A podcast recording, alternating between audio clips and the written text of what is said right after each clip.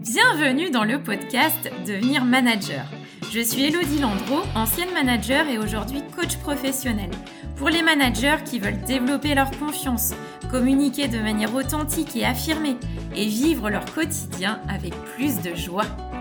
Devenir manager, c'est à la fois une aventure passionnante et enrichissante, mais aussi solitaire, challengeante, parfois décourageante.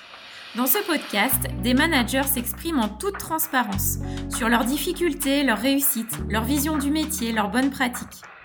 Laissez-vous inspirer par leurs expériences et leur énergie et devenez un manager confiant et serein. Aurel, je suis ravie de t'accueillir sur ce podcast. Euh, pour commencer, bah, je vais te laisser te présenter, euh, toi et ton parcours managérial. Eh bien, écoute, je suis ravie également. Euh, pour me présenter rapidement, donc je m'appelle Aurèle Montanger, j'ai aujourd'hui 34 euh, ans euh, et je suis manager depuis bah, presque 7 ans maintenant. Aujourd'hui, je commence à être manager de manager, c'est un peu le début d'autre chose, et j'ai commencé en étant vraiment mais manager d'une personne. on appelait ça même coach à l'époque dans la boîte où j'étais, qui était Econocom. C'était un peu le passage obligé, qui était assez ingrat en fait. Euh, parce que ça t'obligé d'être coach d'une personne.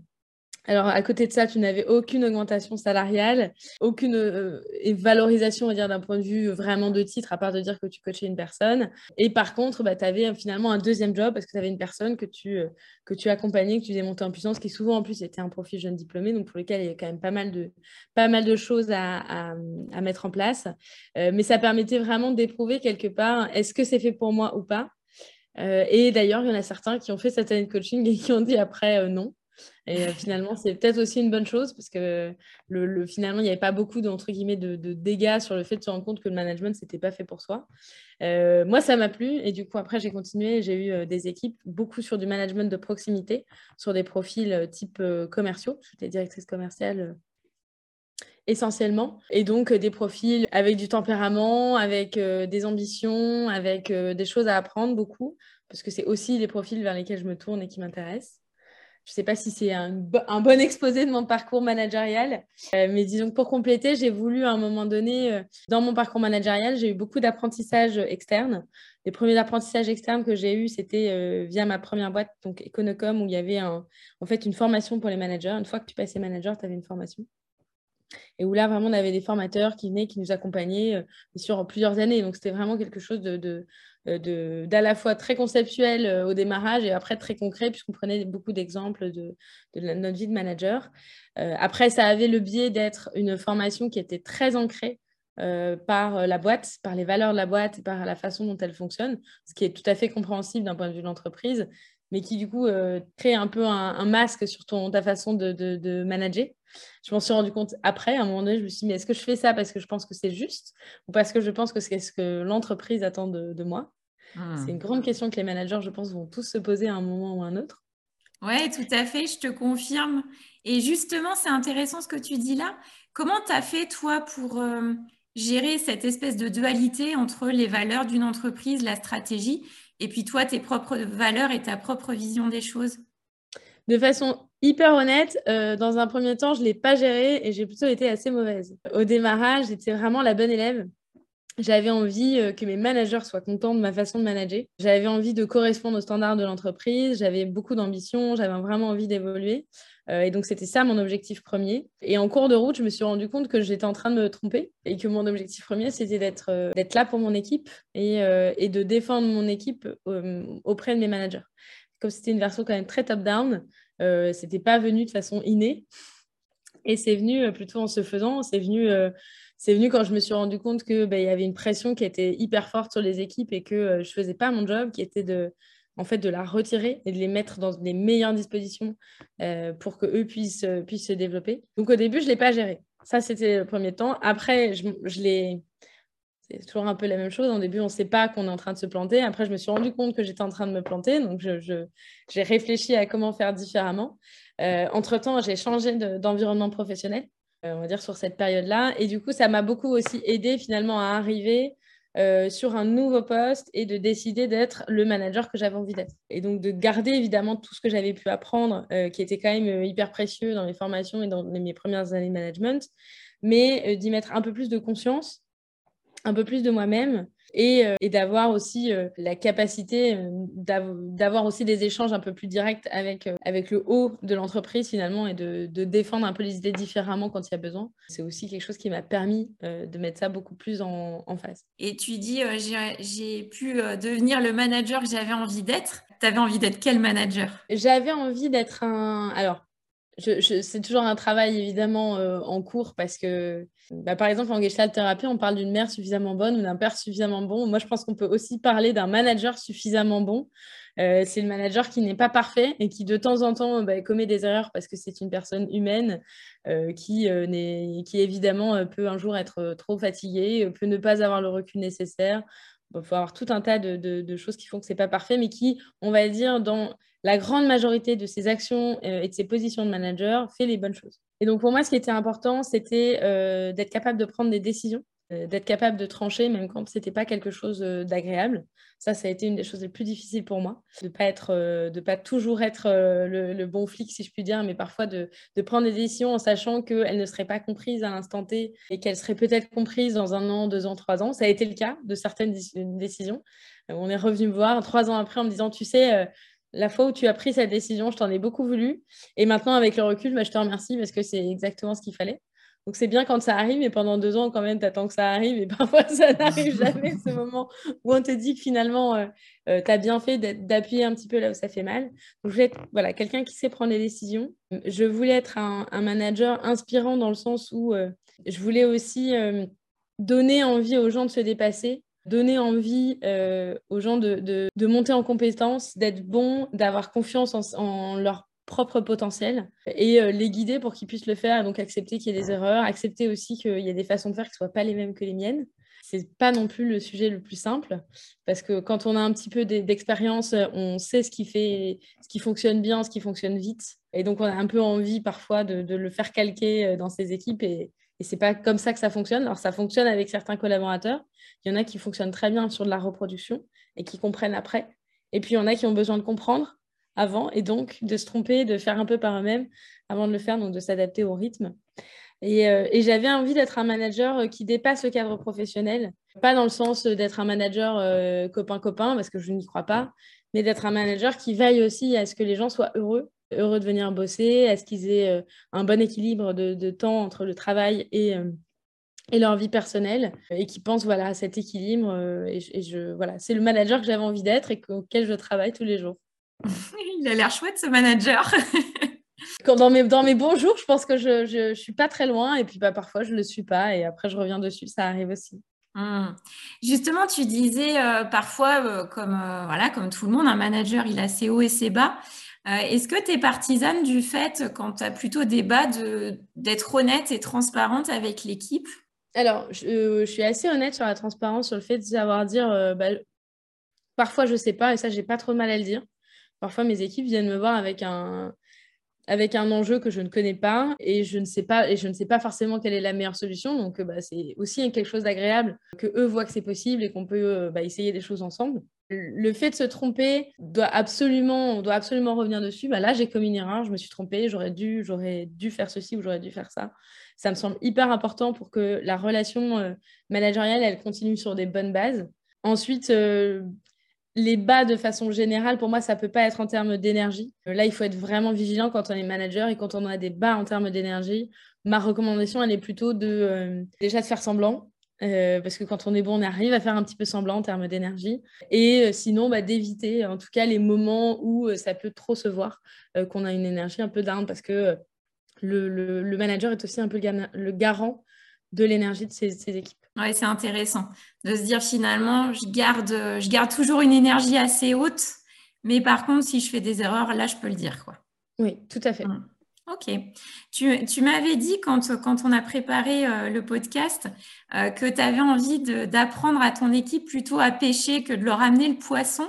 Est-ce que tu peux, euh, tu peux expliquer ce que tu veux dire par là? Alors en fait, ce que je veux dire par là, c'est que le principe, c'est que bah, alors moi, je fais, je évidemment, je suis vraiment sur du management essentiellement commercial. Hein, donc, il y a sûrement des, particularités dans d'autres managements, pas généralisé.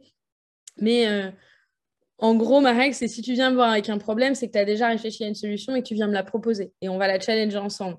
Si tu viens me voir avec un problème en espérant que je vais te donner la solution euh, tout cuit, ben, en fait, euh, ça ne va pas marcher évidemment, euh, on dit ça au démarrage, ils oublient très vite, ils viennent très vite avec un problème en attendant la, solution. Et du coup, là, c'est un petit peu. Euh, euh, je sais qu'il y, a beaucoup de parents qui m'ont déjà dit que finalement, c'était assez proche de, l'éducation des enfants, où il faut rester un peu fort et dire OK, ben, qu'est-ce que tu proposes? Qu'est-ce que tu penses qu'il faut faire? Et, de tenir, même si en fait, ça irait beaucoup plus vite de leur donner la solution qu'on a. Mais pour moi, le, l'enjeu, c'est de les, former à ce qu'ils arrivent à faire le plus de choses par eux-mêmes. Typiquement, moi, je fais beaucoup de workshops. Donc, on a beaucoup d'ateliers de montée en compétences où on va prendre finalement les exercices du quotidien qu'on va avoir dans nos missions. Ça peut être un rendez-vous client, ça peut être un entretien, ça peut être une présentation, ça peut tout un tas de choses. En fait, tout ce qu'on va être capable de faire, on va, va le faire en workshop. Le workshop, c'est euh, une bulle de confiance capitonnée où on peut tout essayer. Euh, parce qu'il n'y a pas d'impact, euh, il n'y a, pas euh, a rien de catastrophique qui peut s'y passer. On prépare quelque chose, on a envie de tenter une façon de le présenter ou de faire, et puis on va regarder ce que ça donne. Et derrière, à chaque fois, il y a le même format où on va débriefer. Et chacun va s'auto-débriefer et les autres vont le débriefer de ce qui était bien et de ce qui était amélioré. C'est très très dur de faire d'insister sur le ce qui était bien parce que tout le monde veut toujours aller sur ce qui était amélioré. Mais en fait, le vrai enjeu de ces exercices, il est évidemment de tous monter en compétence sur l'exercice en lui-même, mais il est aussi de monter en compétence sur le débrief. Parce qu'en fait, quand tu es capable toi-même, quand tu fais un exercice, de dire à la fin ce que tu as bien fait, ce que tu aurais pu faire mieux, ben en fait, ça y est, tu es en moment vraiment où tu passes un palier de montée en compétence. Et c'est toujours en étant dans ce mode de, de proposition, de réflexion et de faire par soi-même qu'on y parvient et qu'on devient 100% autonome sur son job, avec la capacité donc d'évoluer euh, bah, sur d'autres choses, soit de l'expertise, soit du management, puisqu'évidemment, le management, ce n'est pas euh, la seule, euh, le seul chemin qu'on peut emprunter, évidemment. Et justement, ça me fait penser un peu au feedback que les managers peuvent faire. En termes de communication, qu'est-ce que tu as mis en place dans tes équipes? Alors moi, j'ai des routines qui évoluent. je fais évoluer mes routines tous les six mois à un an. Alors, elles évoluent pas énormément. On va changer euh, le moment, on va changer la fréquence, euh, mais on ne change pas les événements, entre guillemets. Euh, mais c'est toujours assez intéressant de changer le rythme, parce qu'au bout d'un moment, ça devient lassant, et donc changer le rythme, ça permet d'avoir une nouvelle dynamique. Et les rendez-vous qui sont indispensables pour moi, c'est les rendez-vous hebdo sur la partie business parce qu'on a besoin euh, de challenger un petit peu les, bah, finalement les actions, le quotidien, et puis d'avoir euh, bah, que eux puissent avoir ce moment où ils demandent de l'aide. Voilà ce dont j'ai besoin. Euh, c'est d'ailleurs prévu dans le point. Il y a ce moment, ok, de quoi tu as besoin de ma part cette semaine? Et ça, c'est aussi quelque chose d'important. Apprendre apprendre à ses équipes à manager son manager. Donc finalement, à l'utiliser. Bah voilà, j'ai besoin de toi pour passer telle barrière chez un client, par exemple. J'ai besoin de toi à tel rendez-vous pour être comme ça. Bah, j'ai un, sujet que je maîtrise pas. J'aimerais bien qu'on le retravaille ensemble. Moi, mon job est aussi d'être à cette dispo-là. Et donc il y a ce rendez-vous, euh, ce rendez-vous hebdo. Ensuite, on a un rendez-vous mensuel qui est tout sauf du business. On n'a pas le droit de parler du business. Et bon, là, on est plutôt sur bah comment ça va, comment tu te sens? Euh, comment ça se passe euh, euh, en termes de montée en compétences, justement? Comment tu te sens par rapport à ta montée en compétences Qu'est-ce que tu avais décidé de mettre en place le mois dernier et, comment ça a fonctionné? Mais encore une fois, pas sur une partie business, mais vraiment compétences. Comment ça se passe avec l'équipe? Comment ça se passe dans l'entreprise? Et on va rentrer un petit peu dans le détail de ce, thermomètre pendant 45 minutes tous les mois. Ça, c'est les rendez-vous qui sont individuels. Ensuite, il y a des rendez-vous d'équipe. Alors, il y a évidemment des rituels de, mise en place au, démarrage de l'équipe. Moi, je fais des réunions euh, dès qu'on a, euh, a quelques rentrées en fait, dans l'équipe, que, l'équipe grossit. Euh, on, remet à plat finalement la façon dont l'équipe fonctionne ensemble, ce qu'on attend d'une équipe, comment on se définit, et puis les rituels et les rendez-vous qu'on va, se, qu'on va se donner. Moi, aujourd'hui, j'ai une équipe très remote parce que j'ai une équipe qui est partout en France. historiquement, j'avais des équipes toujours euh, sur un plateau où tu sais, tu envoies l'énergie euh, euh, physiquement, finalement, en étant là, en étant avec bah, tout simplement avec les collaborateurs. Là, c'est assez différent puisque j'ai des équipes à Nantes, à Lille, à Lyon, à, Marseille-Aix. Donc, forcément, c'est un petit peu différent. Et donc, nous, on a des rendez-vous quotidiens qui sont soit des rendez-vous juste pour se raconter comment on va, soit des rendez-vous, en fait, c'est un jour sur deux un rendez-vous pour se raconter comment on va et un jour sur deux pour un sujet business qu'on a sur lequel on partage, pour avoir du lien, démarrer la journée, mettre l'énergie où il faut. Et le dernier type de rendez-vous, du coup, parce que je suis notamment dans cette dynamique euh, remote, c'est de faire un séminaire de travail trimestriel. On se rejoint tous à un même endroit. On en profite pour faire un peu plus de workshops en live parce que c'est quand même beaucoup plus agréable qu'en visio. Et puis évidemment, bah, se faire une petite activité, une petite soirée un peu sympa. Je vois que tu es très organisée sur tes routines et que surtout, je pense qu'il est important, c'est de savoir effectivement quel est l'objectif de chaque routine et ce qu'on y met. Je vois que tu as une espèce de trame que tu suis euh, au fur et à mesure, donc c'est vrai que c'est important. Euh, tu évoquais là le fait d'avoir effectivement des équipes en distanciel, c'est de plus en plus le cas parce que même quand on a des équipes finalement dans le même euh, endroit, ben, maintenant il y a beaucoup de télétravail. Comment les équipes le vivent et comment toi tu le vis en tant que manager, notamment en termes de confiance? Je pense que euh, déjà le, travail en distanciel, il n'est pas fait pour tout le monde. Il y a des profils en fait qui vont jamais s'épanouir en, étant euh, seul, autonome. Et je pense que à terme, tout le monde a à un moment donné, c'est des cycles aussi. Je pense que quand tu fais 2-3 ans en full distanciel, et je le vois beaucoup chez les talents qu'on accompagne avec Avisio, bah, les, gens ont envie de retrouver euh, du contact et des équipes. Là, euh, l'enjeu, il est. Euh, on avait un enjeu, moi, sur les. Ça fait, ça fait deux ans que j'ai cette équipe en distanciel. Le premier enjeu, il était vraiment de faire monter en compétences et de faire monter, on va dire, le premier rang, qui maintenant va être un rang qui va recruter sur place et qui va donc se créer une vie de bureau localement dans chacune de ces villes. Mais pour répondre à ta question, le sujet du distanciel, moi, j'ai choisi des gens qui étaient vraiment conscients, capables de gérer cette solitude. Parce qu'on parle vraiment de solitude, parce que tu n'es quand même pas à côté de quelqu'un et c'est pas tous les jours très facile. Donc il fallait vraiment des gens qui étaient prêts à ça et aussi qui avaient cette vision que c'était pour un temps. C'était pour un temps parce que euh, derrière, il y avait euh, la construction de son équipe et le fait de développer finalement son activité localement qui allait permettre d'avoir une vie de bureau un peu plus euh, riche physiquement parlant. Il y a des métiers pour lesquels le distanciel est top et il y a des profils qui, peuvent bosser en distanciel pendant des années, mais c'est quand même des profils assez rare, in fine, parce qu'on aime tous euh, voir des gens euh, et, que même d'un point de vue euh, boulot, bah, c'est hyper riche de croiser quelqu'un, de discuter, d'avoir ces moments off qui sont plus compliqués quand même à avoir en distanciel. Tu évoquais la solitude finalement de tes, de tes collaborateurs. Est-ce que toi, tu as ressenti la solitude du manager? Alors moi, la solitude du manager, oui, je l'ai senti un peu, mais pas tant parce que j'ai toujours eu des pairs avec qui parler. Et ça, c'est hyper important parce que euh, ça permet de, dédramatiser beaucoup de choses, surtout quand on est jeune manager et qu'on a l'impression qu'on a fait la bande de l'année, qu'on est vraiment très mauvais et qu'on en parle à quelqu'un et que cette personne rigole parce qu'en fait, ça lui est arrivé aussi et qu'en fait, euh, ça s'est très bien passé ou euh, quelqu'un d'autre qui trouve qu'en fait, il n'y a pas d'erreur et que finalement, il n'y a pas de quoi fouetter un chat, si je puis dire. Donc le fait de parler, de parler à des pairs, ça, ça aide beaucoup pour se remettre en question aussi, pour pouvoir se dire est-ce que est-ce que là j'ai la bonne approche ou pas? Qu'est-ce que tu feras à ma place? Et d'avoir un petit peu de, challenge. Donc j'ai toujours eu des pairs, soit dans mes entreprises, soit dans mon cercle professionnel, c'est-à-dire élargi, que je n'hésite pas à solliciter quand j'en ai, euh, ai besoin. Donc j'ai pas eu tant euh, la solitude du manager. J'ai eu la solitude du, vraiment du coach à la situation dont je te parlais au tout début, où tu es un petit peu un entre-deux. Donc, euh, tu n'es pas tout à fait comme un collègue, mais tu n'es pas non plus un manager. Ça, c'était la partie un peu, un peu pénible. Euh, mais la solitude du manager, je ne l'ai pas eu. Euh, j'ai toujours eu beaucoup de chance d'être aussi très bien accompagnée par le haut. Tu m'évoquais que tu avais été euh, formée à la gestalt, à la programmation neurolinguistique. comment ça a nourri ton, ton métier de manager? Alors, je ne sais pas qui a nourri l'autre en premier, pour être honnête, mais ça m'a permis déjà de prendre beaucoup de recul par rapport à, à, des situations, par rapport à des personnalités.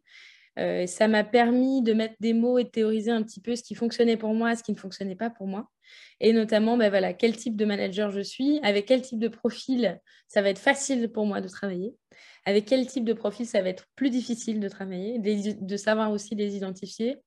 Euh, ça m'a permis d'être dans un mode de compréhension, je pense, un peu plus profond de mes équipes, euh, sans tomber euh, dans le pathos, dans l'hyper privé ou dans tout ça, mais juste de voir que ben voilà, il y a des origines différentes à des réactions et que finalement d'avoir vraiment cette capacité de, prendre du recul et de ne pas présumer dans ces équipes, ça aide aussi beaucoup.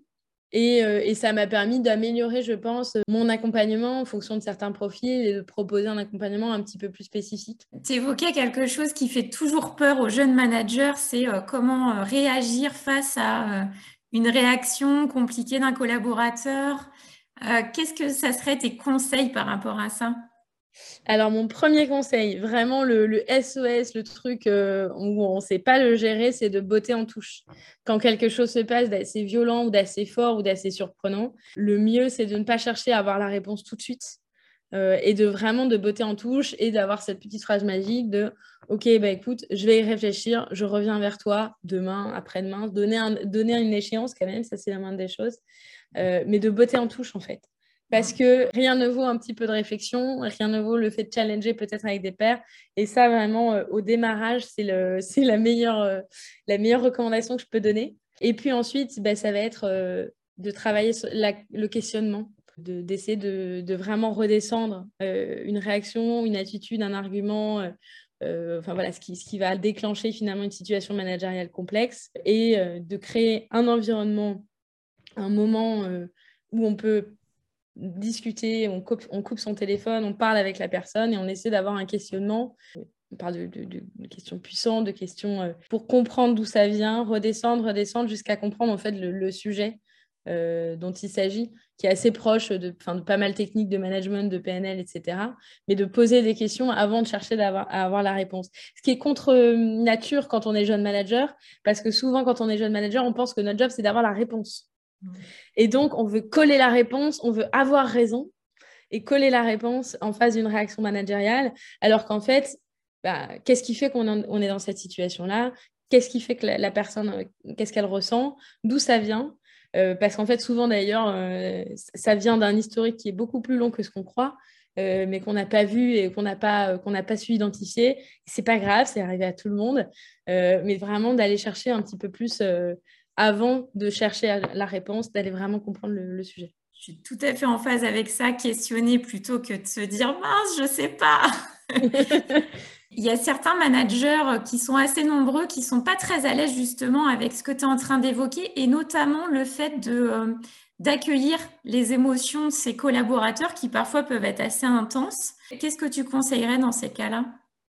Alors évidemment, je conseillerais de se former sur le sujet, de former les managers euh, sur ce sujet-là, parce que c'est vrai que c'est très peu fait dans les entreprises. Finalement, on apprend souvent des trousseaux d'outils qui sont très bien, qui sont hyper pertinents, mais la gestion des émotions et des différentes personnalités, euh, c'est toujours un petit peu laissé de côté. L'accueil des émotions, pas, on n'est pas égaux par rapport à ça. Euh, si pour vous c'est quelque chose de difficile, eh ben dites-le. Là, euh, si vous avez, euh, enfin, si tu as une personne pour moi qui, euh, qui est en face de toi, qui a une réaction émotionnelle forte, qui te met mal à l'aise, et ben dans ce cas-là, tout simplement, dis-lui, écoute, là, moi, je ne sais pas très bien comment gérer ta colère, ta peine. Et en fait, de le dire déjà, ça désamorce quelque chose parce qu'on sort un petit peu du rôle qu'on essaye de se donner. Et puis, la personne en face va se, dire, OK, déjà, il a vu que ça n'allait pas bien ou qu'il que, y avait telle ou telle émotion chez moi. Et c'est une forme déjà de quittance euh, qui est hyper importante. On n'est pas obligé, on n'est pas le manager, c'est pas un thérapeute. Le manager, il n'est pas là pour résoudre tous les problèmes du manager non plus. Et il va peut-être être là pour dire, ok, est-ce que tu penses qu'on est capable de revoir cette conversation à un autre moment où tu te sens plus à l'aise? C'est aussi une possibilité d'offrir ce temps euh, au collaborateur de, de lui euh, mieux gérer son émotion. Et puis de ne pas lui en tenir rigueur. Ça, c'est le truc le plus important, de ne pas en tenir rigueur parce que euh, bah, si ça a explosé, c'est peut-être parce que euh, ça avait besoin d'exploser. Moi, ça m'est arrivé. Je ne l'ai pas vu arriver. Je l'ai vraiment, euh, j'ai vraiment eu mal pour le coup quand j'ai, eu, eu un de mes, un de mes premiers, un de mes premiers sales qui a, qui a vraiment, comme on dit, pété une durite, qui m'a voilà, qui s'est mis à hurler, à pleurer en même temps, qui, qui était vraiment dans une situation de mal et j'étais en partie responsable. Euh, de cette situation. J'insiste sur le en partie, et c'est peut-être quelque chose aussi que, les managers doivent se dire, c'est qu'ils ne peuvent pas être 100% responsables de ce qui est en train de se passer. Euh, c'est le collaborateur qui ressent ça. Euh, c'est dû à tout un tas de choses qui sont intrinsèques à lui.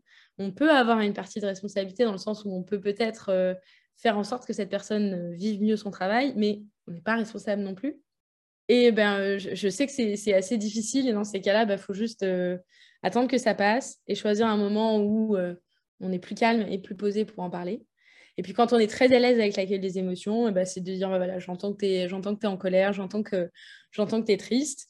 Euh, maintenant, j'aimerais bien savoir bah, qu'est-ce que tu penses derrière ça? C'est quoi, quoi l'idée qui est derrière? Et euh, d'où ça vient et comment on peut faire en sorte qu'à l'avenir, ce ne soit, plus, ce soit plus comme ça? C'est intéressant de voir que tu es passé par là, que tu n'as pas su forcément quoi faire à ce moment-là, mais que du coup, tu as évolué sur, euh, sur ce sujet-là. Tout à fait. Mmh. C'est pour ça que je te dis, je ne sais pas qui m'a nourri en premier. Euh, mmh. et je pense que c'est l'envie d'avoir un peu plus de, connaissances sur, ces, sur comment fonctionne l'être humain dans ces situations aussi qui m'a poussé à faire des formations euh, annexes en, en, Gestalt ou en PNL. Ok. quel conseil t'aurais aimé avoir quand, bah, quand tu as démarré jeune manager? Le conseil que j'aurais vraiment aimé avoir et qui est un des premiers que je donne dans mes équipes qui passent manager, euh, ou quand j'accompagne des gens dans leur premier job de manager, c'est de se poser la question quel manager je veux être? Ça semble peut-être euh, un peu bête, mais moi, je ne me l'étais pas posé. Je n'avais pas l'impression que j'avais le droit ou que je devais me la poser. Et c'est vraiment ça qui détermine beaucoup de choses parce que quand on se pose cette question, je vais être quel manager? Derrière, il y a tout un tas de choses euh, qui, vont dérouler, qui vont découler de ça, qui va être de se dire, OK, le manager que je vais être, comment il réagit aux situations? À telle ou telle situation, quel va être son comportement? Et finalement, de, de travailler sur ça en amont d'avoir les situations qui arrivent, ça donne une grille de lecture quand la situation arrive qui est beaucoup plus simple, mmh. euh, qui est plus apaisée euh, pour être le plus proche possible du type de manager qu'on veut être. Ok, super. Merci beaucoup, Aurel. Mais de rien, c'était un plaisir. Si vous avez aimé ce podcast, faites-le découvrir à d'autres managers. Mettez une note et un commentaire sur votre plateforme d'écoute préférée. Et puis si vous avez envie d'aller plus loin avec moi, je vous invite à aller sur ma chaîne YouTube Devenir Manager ou à me contacter sur LinkedIn pour qu'on échange ensemble.